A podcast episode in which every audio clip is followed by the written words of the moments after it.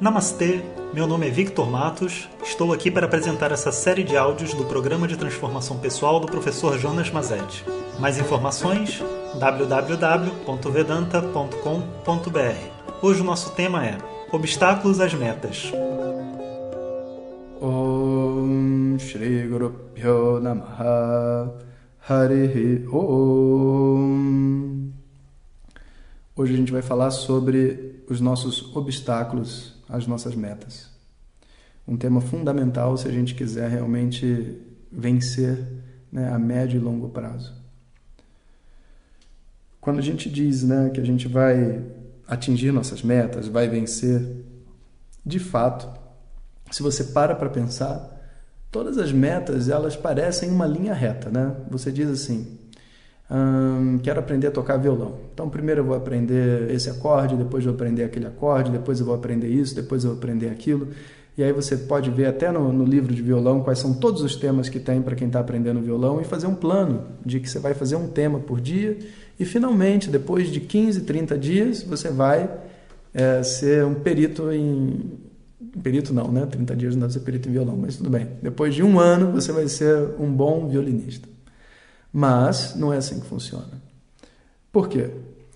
Porque a nossa estrutura em torno das atividades ela mexe com outras coisas dentro da gente que a gente não está acostumado, que a gente na verdade não tem acesso. Então, não é assim, eu vou todo dia fazer uma aula de violão. Eu me proponho a todo dia fazer uma aula de violão e posso até ficar militarmente falando, eu vou fazer uma por dia, eu vou fazer uma por dia, eu vou fazer uma por dia, mas a gente sabe que daqui a pouco, puf, eu não tenho nem o desejo de fazer aula de violão. Inclusive, às vezes o problema até é a intensidade. Eu já fiz isso várias vezes na minha vida. Queria conquistar, por exemplo, algumas práticas de exercício. Em vez de começar com 30 minutos por dia, comecei com duas horas. De verdade, não estou brincando. Depois de uma semana, eu tive que ficar 15 dias sem fazer prática nenhuma, porque o meu corpo não aguentou. Essa energia, ela tem uma maneira de ser navegada, uma maneira de ser feita. E durante o processo, onde você vai caminhar em direção ao seu objetivo, né? cada meta é um passo, cada meta é um passo, e você está caminhando em direção ao seu objetivo, você vai ver que existem outras coisas acontecendo. E se você não estiver realmente prestando atenção em você, aquela prática e o, caminho que você se propôs passa a ser simplesmente, vamos dizer assim, um, é, um meio de chegar em algum lugar, sabe? Então imagina que a pessoa se coloque assim uma proposta de ah não eu quero sei lá é, ter um, né, um, um uma vida saudável, eu quero ser gentil, eu quero ser isso. Ele botou lá um monte de metas e que daqui a 10 anos ele consiga. Você não vai esperar daqui a 10 anos para ser feliz, né? Você não vai esperar daqui a 10 anos para você poder se ver como uma pessoa adequada. Essa adequação vem porque eu tenho que ver o meu objetivo e eu não posso me livrar disso como um ser humano, mas ao mesmo tempo eu tenho que estar no momento presente. E eu tenho que entender o momento que eu estou vivendo. Eu tenho que aprender, na verdade, a amar esse momento que eu estou vivendo, amar esse obstáculo que eu estou tendo e amar a mim mesmo como uma pessoa querendo crescer.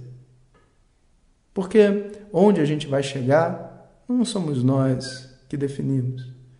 A gente tem várias metas e de repente é que nem no trabalho, né? A gente tem um objetivo e de repente no meio do caminho a gente descobre que dá mais certo outra coisa e a gente muda de uma empresa para outra, de um trabalho para outro, de uma função para outra. E a gente vê que dos planos que a gente fez no início da nossa vida, no início da nossa carreira, não foram cumpridos.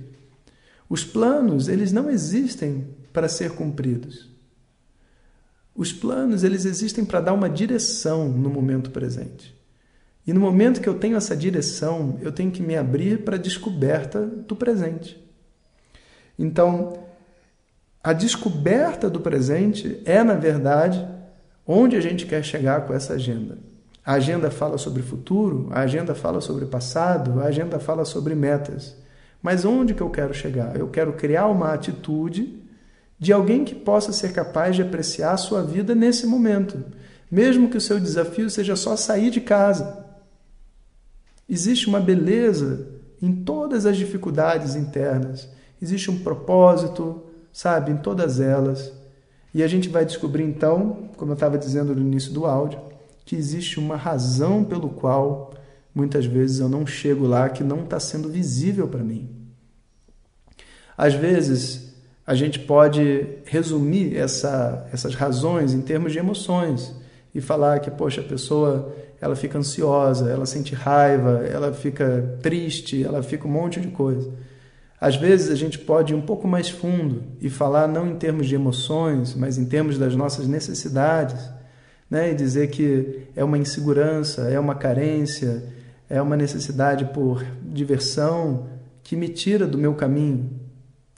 E às vezes você pode então ir um pouco mais profundo, né? E tentar dissolver essas necessidades e entender o que está por detrás delas como é que pode, sabe, eu existir com essa insegurança, com esse medo, seja do que for?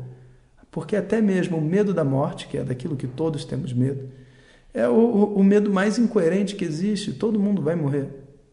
Então, como que eu posso ter medo da morte? Esse medo da morte, na verdade, né, ele é uma construído em cima de uma fantasia uma fantasia de perda, uma fantasia de não conquistas, de um monte de coisas que eu desejo para mim.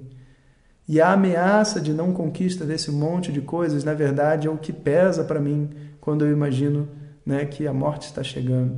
Porque se eu não me ver, se eu não estiver vendo nada nessa vida para eu fazer a mais, que eu queira, que me dê satisfação, a morte parece até uma boa coisa. Inclusive, é a razão pela qual as pessoas se suicidam. Elas não veem mais possibilidade de ser feliz nessa vida, não veem o que fazer. Para que ela vai estar aqui sofrendo? Então, não existe nenhum tipo, nenhum tipo de necessidade humana. Não existe nada que forme a sua personalidade. Da morte até a superficialidade de qualquer insegurança que você tem, que seja realmente capaz de determinar a sua felicidade. Não. Todas essas coisas estão estruturadas dentro da nossa mente em cima de traumas, em cima de experiências que tivemos e que se a gente questiona, a gente vê que não faz sentido nenhum. Como que uma pessoa né, pode sustentar dentro de si, né, é, vamos dizer assim, é, o medo do marido ou da esposa não gostar mais dele? Pensa nisso. Se você né, tá com uma pessoa e de repente essa pessoa não quer mais estar com você, não gosta mais de você, sente raiva, fica irritada, você quer estar com ela? Você vai querer? Você vai querer estar com aquela pessoa com que você conheceu há 10 anos atrás, não com a pessoa que existe agora. Se a pessoa mudar e não gostar mais de mim, por que, que eu vou ter medo? Se ela não gostar mais de mim, naturalmente eu não vou querer estar com ela. Então, onde esse medo se instala? Às vezes, por exemplo, numa dificuldade de lidar com a solidão. Às vezes, com certos preconceitos e fantasias que a gente guarda sobre si mesmo e sobre a nossa sociedade. Então, a gente precisa agora mergulhar nesses obstáculos. Vamos fazer dessa agenda uma coisa muito profunda. Sentir realmente o que, que me segura, sabe? O que que o que está acontecendo dentro de mim?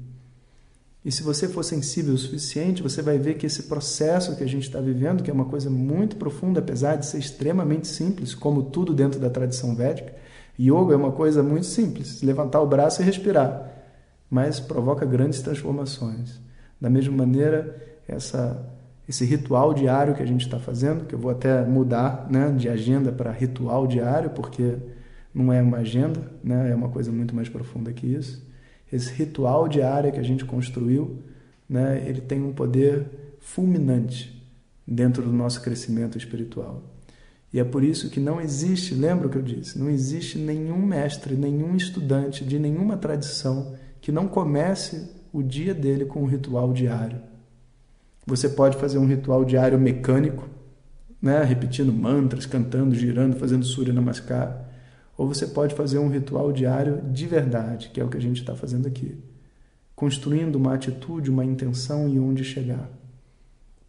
E agora, para você conseguir fazer com que isso seja, vamos dizer assim, ainda mais benéfico para você, você precisa desenvolver essa sensibilidade para entender o que está te prendendo. Faça esse exercício hoje ou amanhã, sabe? Olha tudo que você já conquistou durante esses dias que se passaram e vê no momento presente onde que está o seu ponto de falha, onde que você não consegue permanecer no trilho. Será que o o trilho foi desenhado errado? Será que o seu objetivo não faz sentido? Será que existe alguma outra coisa por detrás te segurando? Pensa nisso. Om Sahana Vavatu Karavavahai Vidvishavahai Om Shanti Shanti Shanti. Obrigado a todos e fiquem ligados. Se você deseja receber diretamente nossas mensagens no seu WhatsApp, peça para quem te este áudio para compartilhar o nosso contato e nos envie a mensagem Quero receber. Mais informações www.vedanta.com.br. Até o próximo áudio. Om Tat Sat.